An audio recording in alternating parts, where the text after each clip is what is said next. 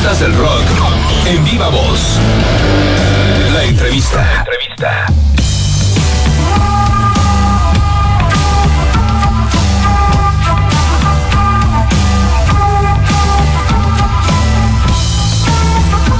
Amigos de Relax Rock, me da muchísimo gusto recibir en este foner a nada más y nada menos que Armando Nava, líder de los Duk Duks. Armando, ¿cómo estás, hermano? Bienvenido a Relax Rock. Hola, buenas tardes, mija. Muchas gracias por tenerme aquí en este momento de comunicación contigo.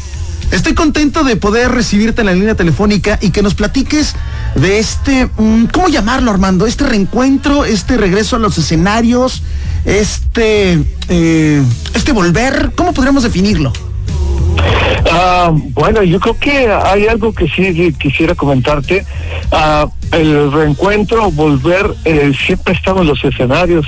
Nunca ha habido un retiro. O sea, y, si te refieres a, a, la música, eso sería diferente. Yo creo que eh, me refiero a la música grabada o a lo nuevo que está saliendo o a, los... Ah, cómo explicártelo a las los planteamientos que tenemos ahora musicales nuevos este eso sí sería nuevo de alguna manera no junto con algunas otras cosas que estamos trabajando también ahorita conjuntamente con lo que está saliendo. Propiamente los Duk Duks, como, como bien comentas, y nosotros sí nos referíamos a, a, una vuelta distinta. Es decir, de alguna u otra manera ustedes siempre han estado vigentes en la escena, pero de repente regresar a, la, las colaboraciones, a la música, a la novedad, bueno, pues eso también, también surge, ¿no? Y también es importante para la banda.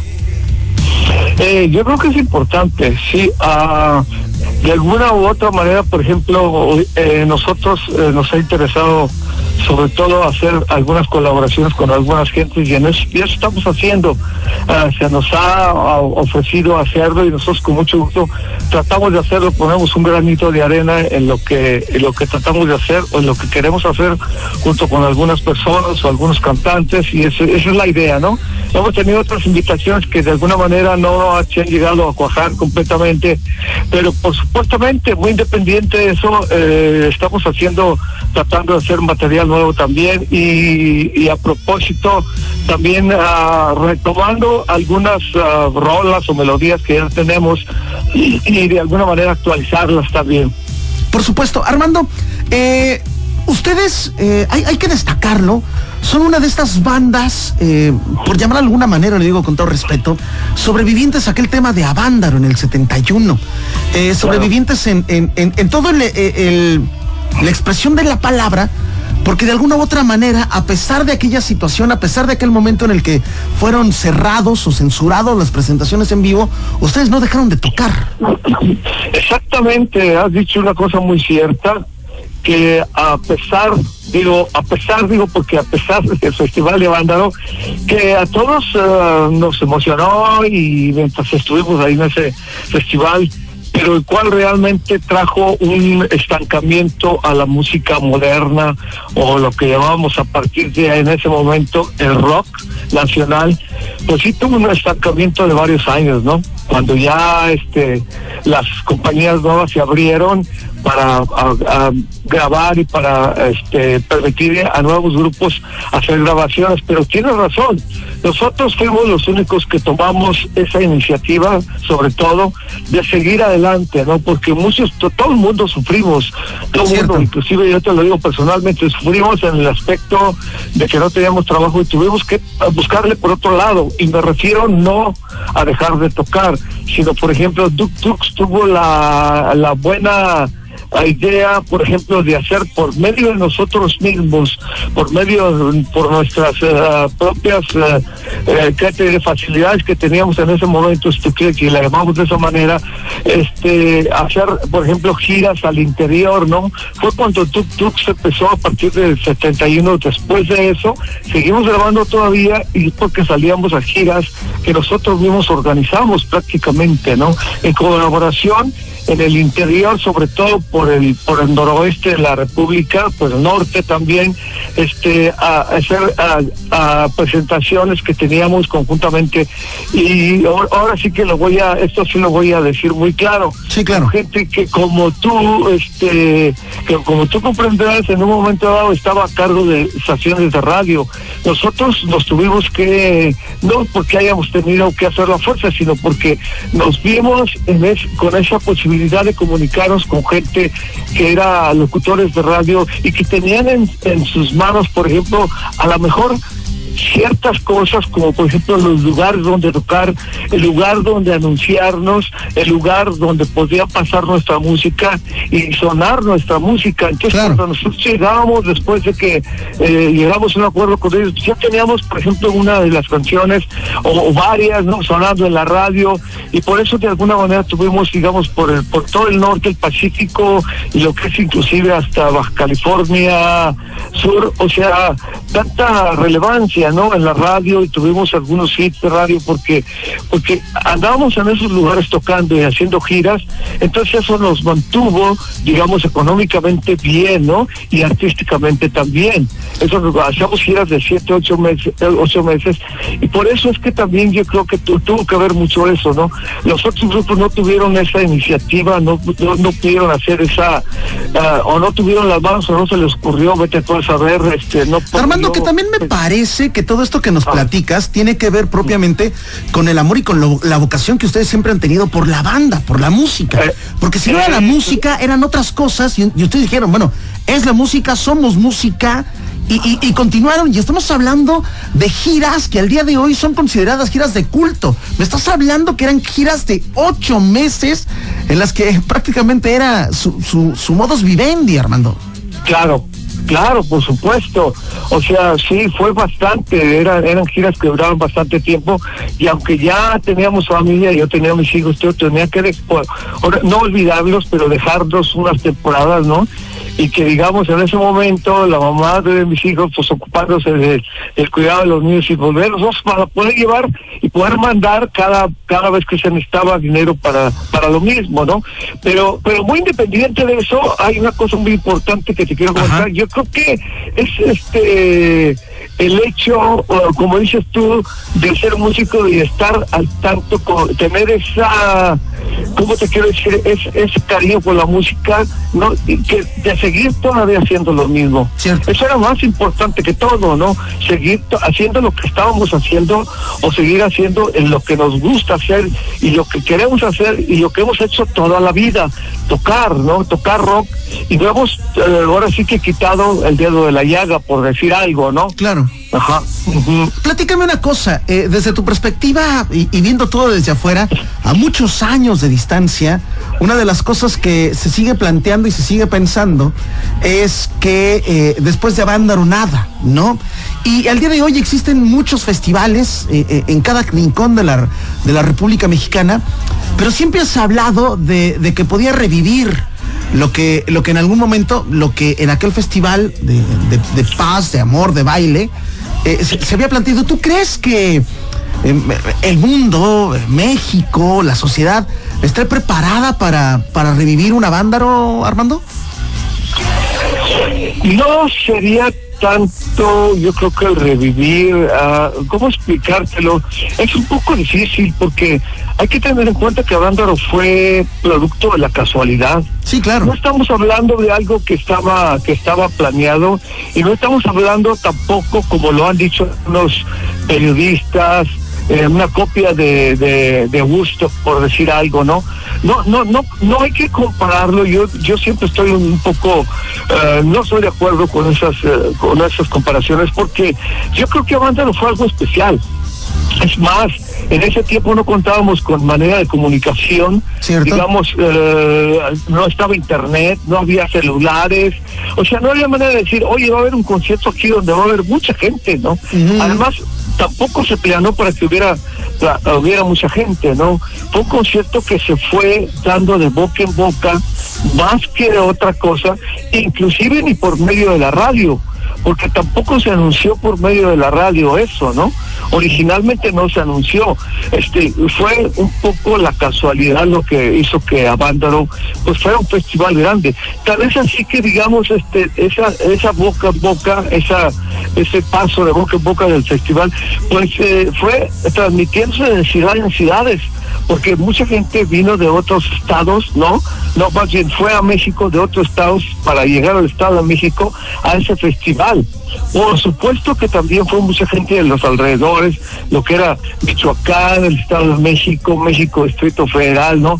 Pero también llegó mucha gente de fuera. Por supuesto. Digamos, para que haya llegado arriba de, ya, ya no digamos 300 ni 250, pero para que haya llegado arriba de 100 mil personas. Por supuesto. oye, ya considero que es una una cantidad de gente bastante pues bastante aceptable y, y, y demasiada decía diría yo no entonces este ah, ah, poniendo en claro eso sí quisiera yo tomar en claro eso y decirlo claramente que no fue esto eh, un- un- una copia de lo que fue digamos Busto por ejemplo no o un festival grande de en el que haya habido en el mundo anteriormente Y que de alguna manera, eh, como tú bien lo platicas, fue algo no planeado, algo fortuito, pero que de alguna forma sí eh, marcaría un antes y un después. Pasaron muchos años para que los, los conciertos volvieron a, a- México, ¿no? A, la capital. Ah, no, definitivamente, eso sí. Eh, yo creo que ah, ahí, digamos, terminó, terminó por decir algo un movimiento, no con Duk Dukes, pero un movimiento musical que iba, o sea, estaba apenas eh, alzándose, ¿no? O sea, iba, iba elevándose apenas, ¿no? Sí hubo un estancamiento musical, con excepción de Duk Dukes, que siguió grabando, porque a partir de 71 grabamos de ahí el segundo LP, el 72, que quiero quiero explicar que el primer LP, el homónimo de Tuk Tuks, ya se había grabado anteriormente. Ok. Se venía grabando desde 1969, para ser más claro. Tardamos como dos años en grabar 69, 70, y, y cuando ya estaba ese, ese disco grabado el primero, nos esperamos para que pasara el Festival de Avándaro para poder sacar ese disco, ¿no? Claro. ese disco porque porque esperamos que iba a ser buen momento para sacarlo entonces este tuvo que sacarse eh, eh, después del, del, en el 70 no supuesto. 71 por ahí no fue del 70 más bien todavía cuando salió ya se había grabado ese disco no Oye Armando, mira, estoy, estamos completamente en vivo, transmitiendo desde Turquesa Pop en Cancún, Jajil FM en Chetumal, Claro. toda la Riviera Maya te está escuchando y tenemos comentarios que están llegando a través del Relax Watts. Y me escribe, por ejemplo, Cristina. Me dice, Jonathan, felicidades por la entrevista. Te quiero platicar que mi papá, en paz descanse, me ponía a los Dux Dux y me platicaba de ellos. Me acuerdo que normalmente por las tardes siempre me ponía una o dos canciones. Por favor, mándale un abrazo a Armando, dile que es una institución en la música. Gracias, te lo agradezco. Un saludo para ella, Cristina, muy amable por estar al tanto de esto y te agradecemos que, pues, que este joven, eh, eso me pasa cada rato, ¿no? Claro, Como claro. ella, que, que joven, inclusive ya a veces no tan jóvenes, ¿no? Porque son gente que ya tienen 40 años, 40 y tantos, hasta posiblemente hasta más, que sí fueron, este, estuvieron escuchando por sus padres la música de Tuk Tuk y que de alguna manera estuvieron también en ella, ¿no? Se aprendieron que brillo de sol, que smog, ¿no? No, Claro, no por faltó supuesto. alguna canción que se les haya pegado o, o al diablo a la gente, ¿no? Alguna Claro. canción que les haya pegado. Sí, y este, pero sí te quiero comentar también otra cosa, este, Adelante. Eh, eh, por ejemplo, una cosa está pasando muy rara y muy chistosa, digamos, en este tiempo. No es demasiado tarde porque nunca es tarde para estar haciendo lo que a uno le gusta. Claro. Pero, por ejemplo, ahorita nosotros, eh, eh, tiene más trabajo en Estados Unidos que en México. Esa Claro. es una cosa bien rara y bien chistosa que, que te- me estoy dando, nos dimos cuenta hace unos 3, 4 años de que Estados Unidos estaba ávido de escuchar a los Duk Dukes porque nunca habíamos viajado a Estados Unidos, Ya. ¿no? Y aparte de otro mundo, inclusive a Sudamérica. Ahorita estoy con esas ganas de irme a Sudamérica a tocar, ¿no? Y estoy buscando la manera de hacerlo así como lo hice en Estados Unidos. Empecé a conectarme con gente y todo todo esto y, y resulta que me doy cuenta que en Estados Unidos la gente cuando les eh, comentan algo, sobre todo en los, en los venues, como le llaman acá en los lugares en los, en donde se hacen eh, conciertos de rock y todo esto, dicen, cuando les dicen que hay Duk, dicen, no puede ser Duk Duk, los Duk Duk de México, pues sí, ¿no? Y, y- y todo el mundo los quiere, ¿no? O sea que los quieren escuchar. Que también digo, obedece a, a- a la, a la alta población mexicana de Estados Unidos, ¿no? Pues, pues, pues aquí, aquí te voy a tener que, que decirte esto que te va a parecer un poco más sorprendente. No estamos tocando para la para la gente mexicana ni Ah, latinoamericana. Eh, Eso, es- eso es lo más sorprendente del asunto. Claro, Allá iba claro. a llegar, ¿no? Cuando me, ahora sí que me interrumpiste sin querer y lo entiendo, pero te lo digo, estamos tocando para los anglosajones. Eso es lo importante del asunto ahorita. Digamos, yo estoy tocando, eh, los lugares se llenan, eh, como le llaman acá, ese sold out, cuando vamos a tocar, porque gente, y va de todas las edades, ¿eh? Gente joven también de veintitantos, de cuarenta y tantos, y, y hasta de setenta años ahí viéndonos tocar, ¿no? Porque hay mucha gente, de esas gentes, como tú comprenderás, que fueron, eh, te lo digo porque se han acercado a mí. Hay gente que, que son este locutores que han dicho, oh, hey, yo ya soy retirado, americanos, estoy hablando de americanos, dice, eh, ah, estaba en una radio, yo los conozco de hace 40 años, Claro. y estoy retirado y nunca me imaginé escuchar a los Duk Duks en vivo, ¿no? Sí, más en Estados Unidos, ¿no? Exactamente, entonces me pasa cada rato. Entonces, este, gra- eh, eso pues a mí me da una satisfacción increíble, ¿no? Porque me doy cuenta que tú, como dices tú, pues es, es un grupo, es un grupo, ha sido un grupo de culto desde que empezamos a grabar. Realmente siempre, así nos tienen mundialmente catalogados, ¿no? Por Como un supuesto. grupo de culto. Entonces, aparte del grupo de culto, estamos catalogados dentro de la música psicodélica, ¿no? Cierto. Esta es otra cosa bien importante. Entonces, donde tocamos, en la mayoría de lugares que tocamos, son festivales y conciertos que es, son eh, de música psicodélica, ¿no? Como vamos a tocar en próximos meses en algunos lugares, en Seattle, Washington, en San Francisco, en, en, en, ah, Arizona y este y en, y en Texas, ¿no? En algunos conciertos que va a haber muy, muy eh, importantes, como por ejemplo de Austin, que se llama Salvation, ¿no? Concert, este, Fest, ¿no? Entonces vamos a estar tocando allá. Son eh, conciertos de tres días y nosotros nos va a tocar un día de esos, ¿no? Entonces, Perfecto. este, nos, nos contratan para los conciertos. Entonces, aquí lo sorprendente del asunto que te digo es que vamos a tocar y este y el 95% de la gente que nos va a ver es americana. Es un Súper. 5% eh, que es el- son los mexicanos porque son algunos que nos conocen y que saben quiénes son, somos y que, y, que viven allá. Pero realmente la juventud mexicana, chica, eh, o sea, de, de edad joven, no nos va a ver tocar. Eso Claro. es lo raro del asunto, es lo chistoso y lo, y lo padre también porque es muy bueno, eh, digamos, nosotros tenemos música en inglés y en español, que los americanos escuchen las cosas que les gustan en español y que son clásicas para ellos, ¿no? Que son canciones icónicas y que de alguna manera también escuchen lo que estamos cantando en español. Y hay, hay otra cosa sorprendente, Sí, claro. que les guste más no, si no más o igual o un poquito más, yo creo, las cosas que hicimos en español, como el disco de Smoke, ¿no? Sí, por el disco de Smoke es, es- es- a la gente les- le encanta escucharla y no me refiero a la gente mexicana, a la gente americana, ¿no? Armando, se nos acaba el tiempo. Armando, se nos acaba el tiempo, Sí, pero platícanos rápido. Claro. Eh, ¿Cómo fue la colaboración con Esteban González, un emergente, un moderno de probablemente el indie rock, que ha tenido colaboraciones con los Duk Duks? ¿Cómo fue aquella participación? Eh, mira, este, de alguna manera se dio, eh, nos dio mucho gusto, me pidieron a mí que tuviera, que pudiera hacer una colaboración con ellos, eh, presentamos el material, ¿no? Entonces de ahí empezamos, empecé yo a ver, ¿no? Cómo, cómo hacer, eh, qué meterle, por ejemplo, ¿no? Musicalmente, eh, le hicimos una introducción de, de flauta, ¿no? Y aparte de todo eso, este, pues estuvimos cantando, ¿no? En dueto, ¿no?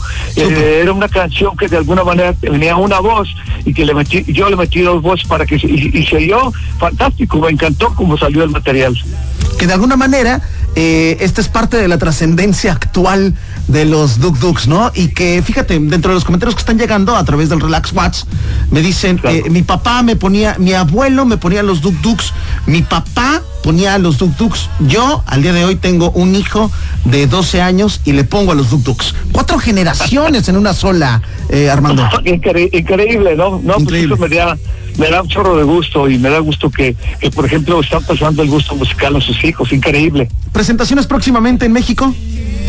Mira, eh, teníamos precisamente en Cancún, eh, teníamos una presentación por ahí que se ha ido a, a- a- a- o- ahora sí, este, retrasando ok. por, eh, por, por los tiempos que ha habido, por la pandemia y todo esto, ¿no? A partir de, desde el año pasado estaba, íbamos a presentarnos a partir de, déjame checar, eh, recuerdo más bien que octubre, Ok. nos íbamos a presentar ya, se pospuso para, para marzo, abril, después se pospuso para junio, y estamos todavía en eso, ¿no? Tenemos unas presentaciones, pero presentaciones ahorita, así, eh, vuelvo a, re- a re- a reiterarte, en, en Estados Unidos tenemos presentaciones en Seattle, Washington, vamos a presentarnos en San Francisco, vamos a presen- nos presentamos el, el martes pasado, eh, más bien el martes antepasado, porque ya estamos a, a jueves, creo ahorita, ¿no? Sí. En, en Los Ángeles, California, eh, y, est- eh, y andamos eh, en lugares, ¿no? Estamos, va- vamos a ir a, a, te digo, a lo- al Festival de Austin, Texas, vamos a estar en Dallas, vamos a estar en Tucson, Arizona, vamos a ir a Chicago, o sea, estamos, hay un chorro de presentaciones que tenemos ahorita, una gira. Súper, pues nosotros al pendientazo de si se arma el toquín acá en Cancún, por supuesto que vayamos a verlos. Armando, déjale un abrazo y déjale un saludo a todo el auditorio que está escuchándote en toda la Riviera Maya a través de Relax Rock. A través de, ¿cómo se, eh, ¿qué? ¿De qué? Relax Rock. Relax, relax, rock, perdón. Ok, pues quiero mandar un saludo muy amistoso y muy grato a Relax Rock que nos está escuchando ahorita, ¿no? Y a todas esas nuevas generaciones que escuchen a los Duk Duks. Duk Duks, este, nos han dicho, a lo mejor es cierto, yo quiero creerlo también que es cierto, ¿no?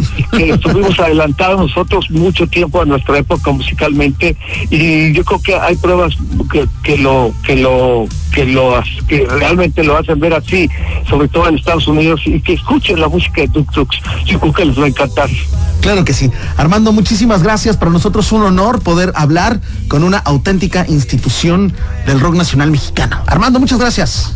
Al contrario, gracias a ustedes y sigan escuchando por ahí. Este, que no haya tanta mala gente. Exactamente. Gracias, Armando. Chao, hermano. Hasta luego, gracias, muy amable.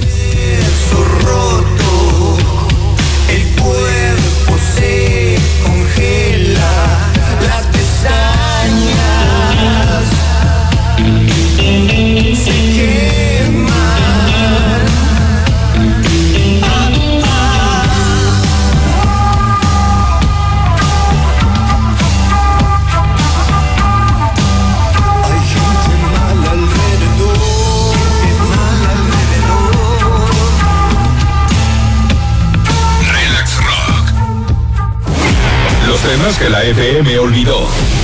En Relax Rock.